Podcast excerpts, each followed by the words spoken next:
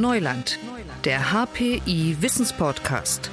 Von der Macht der künstlichen Intelligenz über die Blockchain bis zur Hetze in den sozialen Medien. Die Experten des Hasso-Plattner-Instituts in Potsdam reden über Risiken und Chancen der Digitalisierung.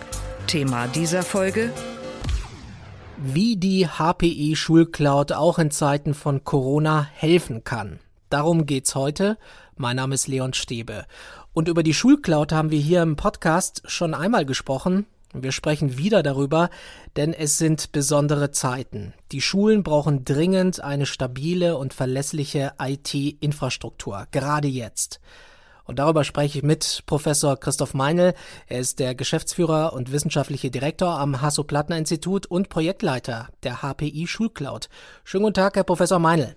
Guten Tag. Und ich glaube, das ist ein tolles Thema jetzt gerade in diesen Zeiten, um zu sehen, was kann gemacht werden, um das Leben so halbwegs normal aufrechtzuerhalten. Herr Meinl, praktisch über Nacht mussten die Schulen auf das Lernen aus der Ferne umschalten. Was hören Sie da aus den Schulen? Wie läuft das aus Ihrer Sicht? Naja, über Nacht waren erstmal die Schulen geschlossen. Und es war die Frage, ja, wie soll denn das gehen? Wie soll denn Unterricht gemacht werden, wenn die Schüler nicht zur Schule kommen dürfen? Und dann ist natürlich in unserer Zeit der Gedanke nicht weit weg, dass man die digitalen Kanäle nutzen kann, um Unterricht zu machen. Leider sind wir ja da in Deutschland so ein bisschen im Vergleich zu anderen Ländern im Hintertreffen, dass das noch gar nicht ganz üblich ist, noch nicht verbreitet ist, noch gar nicht so viele Erfahrungen vorliegen. Und insofern war das jetzt die Frage, in dieser Zeit kann ich dieser digitale Kanal, dass die Kinder gar nicht in der Schule sind und trotzdem Unterricht machen können mit ihrem Lehrer, eben über das Internet, das war jetzt die, die große Frage. Und da haben doch eine ganze Reihe von Schulen gesagt, ja, wir wollen das probieren. Wir wollen das probieren. Wie kann denn die HPI Schulcloud den Schülern und den Schulen in dieser Situation jetzt helfen? Also das Schulcloud-Projekt läuft ja schon eine Weile, waren mit knapp 300 Schulen auch schon beteiligt und erprobt natürlich in einem ganz anderen Modus, nämlich in dem Modus, dass die Schüler und der Lehrer gemeinsam in der Klasse sind und der Lehrer statt ein Buch auszuteilen oder etwas an die Tafel schreiben will, er eben sagt, hier guck mal, da gibt es eine ganz tolle Lernsoftware, die benutzen wir jetzt mal, da arbeiten wir mal ein chemisches Experiment durch in den nächsten zehn Minuten.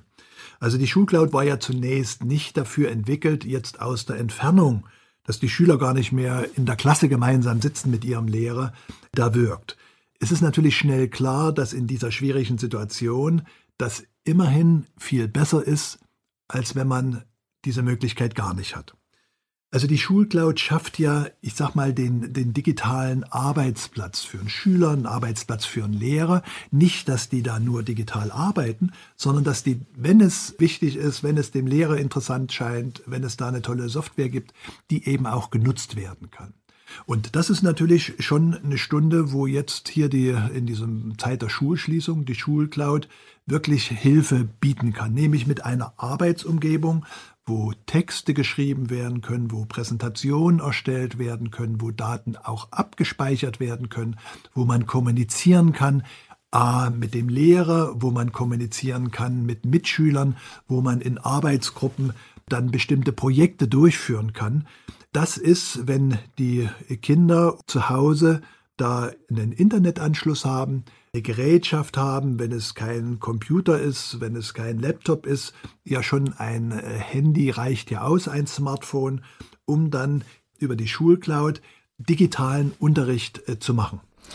Das muss ja jetzt auch ganz schnell gehen. Ist die HPI Schulcloud für solche Notsituationen wie diese überhaupt konzipiert? Haben Sie da nachgelegt? Also die Situation war ja, dass wir in ganz festen Förderprojekten mit einem ganz wohl definierten Anzahl von Schulen unterwegs waren. Die hatten sich gemeldet, die hatten Lust drauf, wollten da digitale Veränderungen in der Schule vorantreiben. Und wir konnten, weil das ja Förderprojekte sind, einerseits äh, von, vom Bund, das ist dieses Projekt zusammen mit dem MINT-EC, aber auch Länder, Brandenburg, Thüringen, Niedersachsen haben Landesprojekte aufgesetzt. Da war uns vorgeschrieben, welche Schule da die Schulcloud nutzen kann. Also die erste Hürde war jetzt zu entscheiden, können wir das öffnen. Wir haben also, als diese schwierige Situation dann plötzlich vor der Tür stand, die Schulen geschlossen wurden, den Partnerländern als auch Bundesregierung angeboten, wir könnten technisch weit über diesen Kreis der definierten Projektschulen hinaus Schulen auf Wunsch die Schulcloud zur Verfügung stellen. Ihr müsst natürlich helfen, dass die entsprechenden Infrastruktur, also die Rechenzentren, die Cloud-Provider, die dazu gebraucht werden, das auch wirklich in Betrieb zu nehmen und zu halten, dass wir dort wesentlich über das ausweiten können, was wir bisher da genutzt hatten. Es haben in dieser Krise wunderbar schnell, äh, ich will jetzt nicht sagen anders als sonst, wunderbar schnell die Länder als auch die Bundesregierung entschieden, ja, wir erweitern diese Projekte. Bundestag hat im Haushaltsausschuss gesagt, wir stellen einen Betrag dafür bereit, dass jede Schule in Deutschland, die an die Schulcloud angeschlossen werden will, das machen kann. Also die HPI Schulcloud soll geöffnet werden. Können Sie das schaffen, dass alle Schulen, die jetzt dringend diese Hilfe brauchen, dass alle auch schnell diesen Zugang bekommen?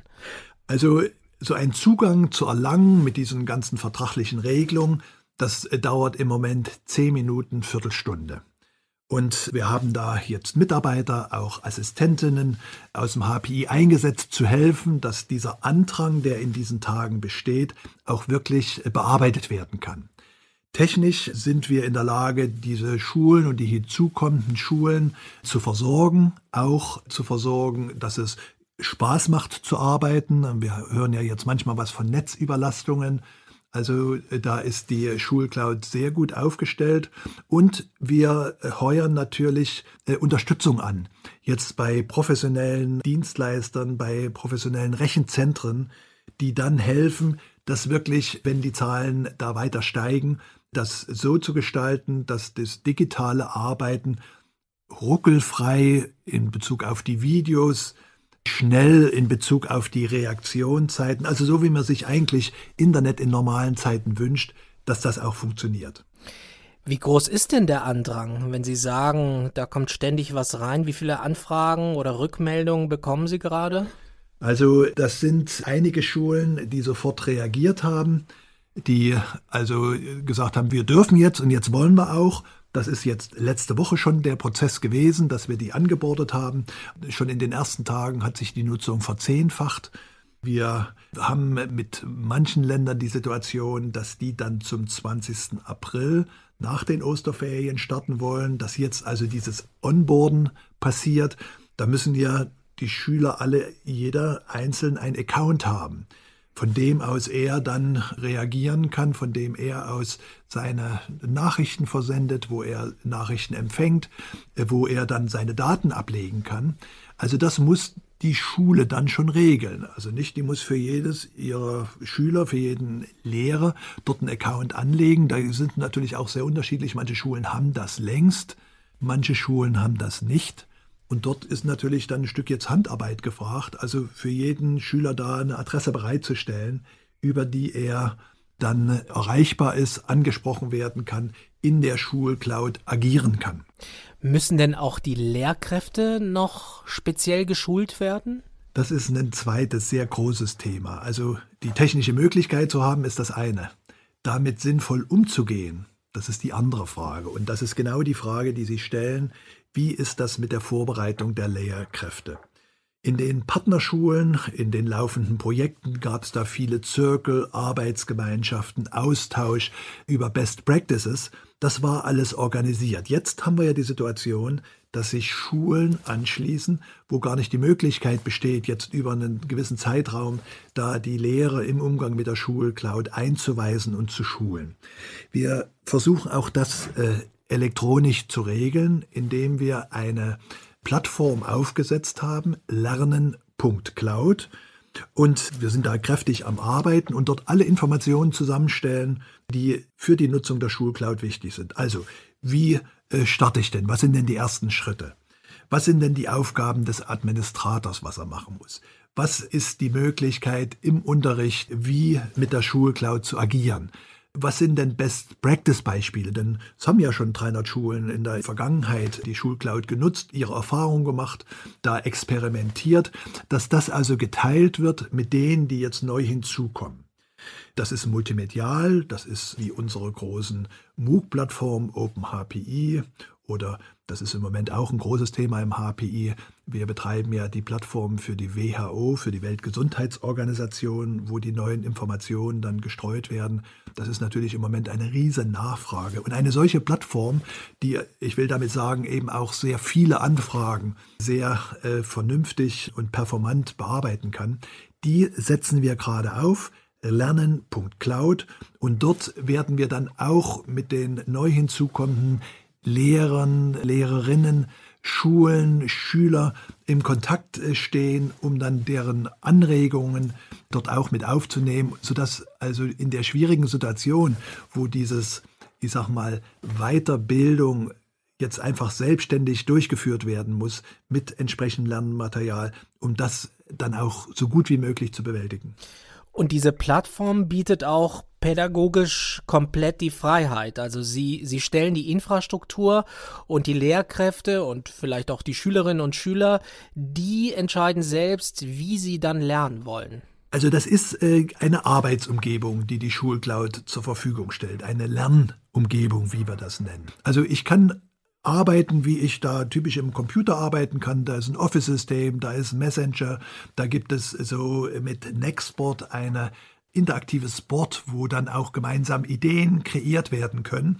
Also alles, was man im Unterricht einsetzen kann, dass das bereitsteht, was man braucht, um da Anforderungen zu erfüllen. Aus der Schulcloud heraus gibt es dann über einen Pseudomisierungsmechanismus Zugang zu den verschiedenen Lernsystemen. Also zum Beispiel zu einem Vokabeltrainer oder zu so einem Chemie-Experimentierprogramm oder einem Mathematik-Geometrieprogramm. Da haben wir ganz viele Beispiele hingestellt, meistens aus dem Bereich der Open Source und des freien Zugangs, weil natürlich Fragen, wenn dann solche Softwaresysteme genutzt werden, die Geld kosten, da muss dann die jeweilige Schule entscheiden und dann die entsprechenden Lizenzen kaufen. Für die Schulcloud ist das kein Thema, die stellt das bereit. Aber das sind dann diese Lernwerkzeuge, die der Lehrer, die Lehrerin ganz frei entscheidend im Unterricht einsetzen kann. Die Kinder bitten, darauf zuzugreifen, darauf Aufgaben zu erfüllen. Vielleicht der Punkt ist wichtig, weil jemand jetzt sagt, natürlich, hm, das kann ich doch auch übers freie Internet organisieren. Wir haben das Problem ja, dass bei diesen Lernsoftwaren die Daten unserer Kinder von den Software Anbietern gespeichert werden müssen, um sich zum Beispiel zu erinnern, dass der Schüler ja gestern die Aufgabe noch gar nicht lösen konnte und deshalb jetzt heute die Aufgabe nochmal vorgelegt bekommt. Da muss ja diese Software genau wissen, welcher Schüler hat denn welchen Lernstand. Das heißt, es werden personenbezogene Daten gesammelt, sonst funktioniert die nicht gut. Das ist ja ein Thema, was die Grundlage für unseren ganzen Auftrag von der Schulcloud war, dass wir eine Umgebung schaffen, wo die Schulen, die Lehrer ganz unbesorgt zu diesen Themen des Datenschutzes arbeiten können. Also wir sorgen dafür, dass diese Lernsoftware eben nicht personenbezogene Daten speichert, sondern nur Nummern und sich äh, dann über diese Nummer erinnert, ach, das war der Nutzer, der gestern diese Aufgabe noch nicht erfüllen konnte und deswegen müssen wir sie ihm heute nochmal vorlegen. Also nicht der Name, nicht die Schule, nicht die Klasse. Also diese Einhaltung dieser Gesetzlichkeiten im Datenschutz. Das ist so ein bisschen, was gerade jetzt in den Zeiten Sorge bereitet, dass da alle Leute sich auf die Tools stürzen, die da im Netz vorhanden sind ohne nachzudenken, ja, was passiert denn mit meinen Daten? Also wenn die dann auf amerikanischen Servern liegen, dann gibt es natürlich Durchgriffsrechte in bestimmten Situationen auf diese Daten. Aber im Moment haben wir ja diesen Flickenteppich, weil viele Lehrerinnen und Lehrer ja einfach schnell reagieren mussten und dann sich irgendein Werkzeug äh, geholt haben, damit sie überhaupt Kontakt haben zu den Schülern. Ja, ja, das ist genau die Sorge, die ich anspreche dass natürlich sicherlich jetzt kein Kläger da sein wird, aber die Daten, die sind mal weg. Das heißt, wir haben natürlich ein Interesse dran, a, dass die Leute das ein bisschen genauer verstehen. Also gar nicht so ganz sorglos sich da einfach Systeme, Mensch, die sind toll, die benutzen wir, die funktionieren hinstellen, sondern eben auch einen Schritt weitergehen und nachdenken, sind die denn rechtmäßig einzusetzen? Und da setzt der europäische Datenschutz enge Grenzen. Das ist etwas, was wir in der Wissenschaft auch viel diskutieren. Ob das im Einzelnen dann immer gut gelöst ist, in der Summe ist es sehr wichtig, dass es eingehalten wird, weil das nämlich auch was mit viel weitergehenden Themen zu tun hat, nämlich mit der Souveränität in dieser digitalen Welt, die schon ein Land wie Deutschland für seine Bürger sicherstellen sollte, um dann nicht einfach, ich sage es mal, digitale Kolonie zu sein. Im besten Fall ist das dann ja nicht nur für eine Notsituation. Die Frage ist, wie kann der Betrieb der HPI Schulcloud dann dauerhaft gesichert werden? Also jetzt ist er äh, gesichert bis zum Ende dieser Pilotphase im nächsten Jahr. Das heißt, dass dann in reguläre Bahn gelenkt wird. Also das wird das Projekt irgendwann mal das HPI verlassen. Die ganze Mannschaft wird eine eigene Institution sein, die dann dauerhaft für den Betrieb und die Weiterentwicklung der Schulcloud sorgt. Wir helfen das, wir begleiten das. Wir als HPI haben natürlich da wichtige Impulse gegeben, aber auf Dauer ist natürlich das keine Aufgabe für so ein Forschungsinstitut und, und Universitätsinstitut, da eine solche Infrastruktur für die gut 300.000 Schulen in Deutschland sicher bereitzustellen. Es darf jetzt auch nicht zynisch klingen, aber kann diese Krise zumindest diesen positiven Effekt haben, dass man in Deutschland die digitale Schulbildung tatsächlich etwas voranbringt? Was glauben Sie? Das ist ein ganz wichtiger Gesichtspunkt. Und im Punkt Digitalisierung hat es da in Deutschland sehr, sehr viele, in ganz vielen Bereichen, sehr viel Zögern gegeben, eben nicht die konsequent die Möglichkeiten, die da geboten sind, zu nutzen. Die Krise wird in allen Bereichen dazu führen. Und wir sehen das ja plötzlich werden Sitzungen per Video erledigt. Und es funktioniert auch. Funktioniert vielleicht nicht in vollem Umfang, aber es funktioniert gut, ist für viele Bereiche, wo man die Gesprächspartner gar nicht leicht zusammenkriegt. Die Menschen gewöhnen sich jetzt dran, sowohl im privaten Kontext, aber eben auch im Unternehmenskontext, denn diese große Verbreitung des Homeoffices, wo es eben gar nicht anders geht, als über den Computer zu arbeiten, lässt eben auch die Erkenntnis reifen, ja manches lässt sich ja da ganz gut auch bearbeiten. Also ich denke, insgesamt wird die Gesellschaft in Bezug auf die digitale Transformation ein Stück vorankommen. Mir wäre das natürlich viel lieber, wenn das ohne Krise äh, gelungen wäre und ohne so doch schreckliche Situationen für die Menschen, für uns alle, jetzt hier mit dieser Bedrohung durch die Krankheit, mit dieser Bedrohung des wirtschaftlichen Schadens. Also das ist schade. Deutschland hätte da natürlich nach meiner Meinung schon viel früher die Voraussetzungen schaffen müssen, diese digitale Transformation voranzubringen. Gerade deshalb muss es dann jetzt dann auch eine Art Evaluation geben, also dass man wirklich nach dieser Phase, wenn so halbwegs wieder der Alltag anläuft, dass man fragt, was hat den Schulen gefehlt, wo war es problematisch, wo war es knifflig, wo waren die größten Probleme. Diese Bestandsaufnahme müsste man doch auf jeden Fall machen, oder nicht? Also jetzt ganz regulär in unserem Projekt gab es auch immer sogenannte Begleitforschungsprojekte, wo solche Themen angeschaut wurden. Was jetzt wir erleben, ist natürlich so ein bisschen, ich will das jetzt nicht Wildwuchs nennen, aber dass vollkommen unvorbereitet man in die Situation kommt, jetzt äh, Schule zu digitalisieren. Und äh, da befürchte ich schon, wir haben das vorhin auch ja kurz angesprochen, dass da äh, jeder versucht, irgendwie das Beste draus zu machen. Er hat eine tolle Software und verwendet die. Aber der Gesamtkontext, dass der verloren geht, dass es eben nicht nur darum geht, jetzt digitale Inhalte zu nutzen, sondern dass es darum geht, auch die sicher zu nutzen, datenschutzkonform zu nutzen und auch didaktisch sinnvoll zu nutzen. Für das Didaktische, da braucht es ein bisschen Zeit. Da muss eine Phase des Experimentierens vorausgehen. Die haben wir jetzt. Da werden viele Lehrkräfte Erfahrung machen. Mensch, das ist eine tolle Software für den Unterricht und die Klassestufe. Andere werden andere Softwaren finden. Das ist ganz wichtig. Die Frage, an welchen Stellen, wenn da mal wieder normaler Unterricht ist, ist es denn gut, mit so einem digitalen Ansatz zu arbeiten und an welchen Stellen ist dann zum Beispiel die alte Tafel zu bevorzugen. Das werden dann Studien zeigen und ich glaube, die Mischung wird es dann im normalen Leben machen. In der Notsituation jetzt, da müssen wir sehen, das Beste aus diesen digitalen Möglichkeiten herauszuholen. Und hoffen wir, dass die Schulen bald wieder öffnen, dass wir bei diesen Fragen auch vorankommen. Das war Professor Christoph Meinl, Geschäftsführer und wissenschaftlicher Direktor am Hasso-Plattner-Institut. Herr Meinl, danke Ihnen sehr für das Gespräch und alles Gute Ihnen. Bitte schön und in Ihrer Nachbarschaft, bei Ihren Freunden, Bekannten werben Sie darum, dass die Schulen, wenn sie sich an die Schulcloud anschließen, ein gutes Werkzeug in der Hand haben, auch Unterricht in Krise zu machen. Das war Neuland für dieses Mal. Wir freuen uns auf das nächste Mal und bis dahin verabschiedet sich Leon Stäbe. Digitales Wissen verständlich auf den Punkt gibt es bei Neuland, dem Wissenspodcast des Hasso-Plattner-Instituts.